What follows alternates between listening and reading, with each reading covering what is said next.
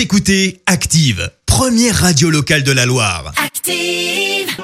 L'actu vue des réseaux sociaux, c'est la minute hashtag.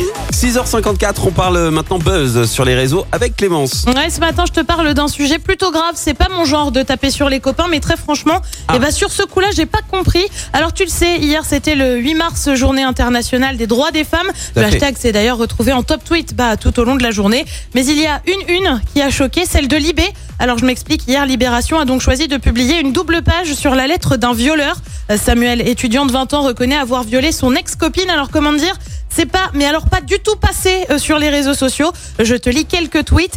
C'est à hurler, écrit Valérie Ray-Robert qui dénonce aussi une pure saloperie manipulatrice. Donc pour le 8 mars, vous publiez la lettre du d'un violeur qui nous fait un magnifique exercice de déresponsabilisation, la sienne, et de partage de la responsabilité avec sa victime. À quoi vous pensez au juste, écrit Lisor.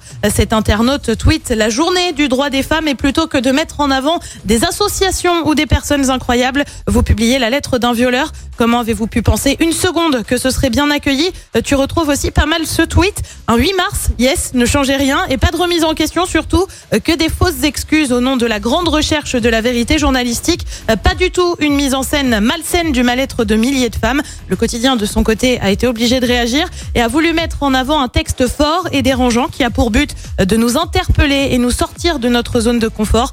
C'est vrai que c'est surtout le moment de le faire à l'occasion de cette journée. C'était super utile. Franchement, Libération, je vais vous dire un truc ce matin. Comme oser le féminisme, c'est la honte, vraiment.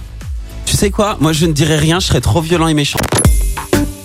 Écoutez Active en HD sur votre smartphone, dans la Loire, la Haute-Loire et partout en France, sur activeradio.com.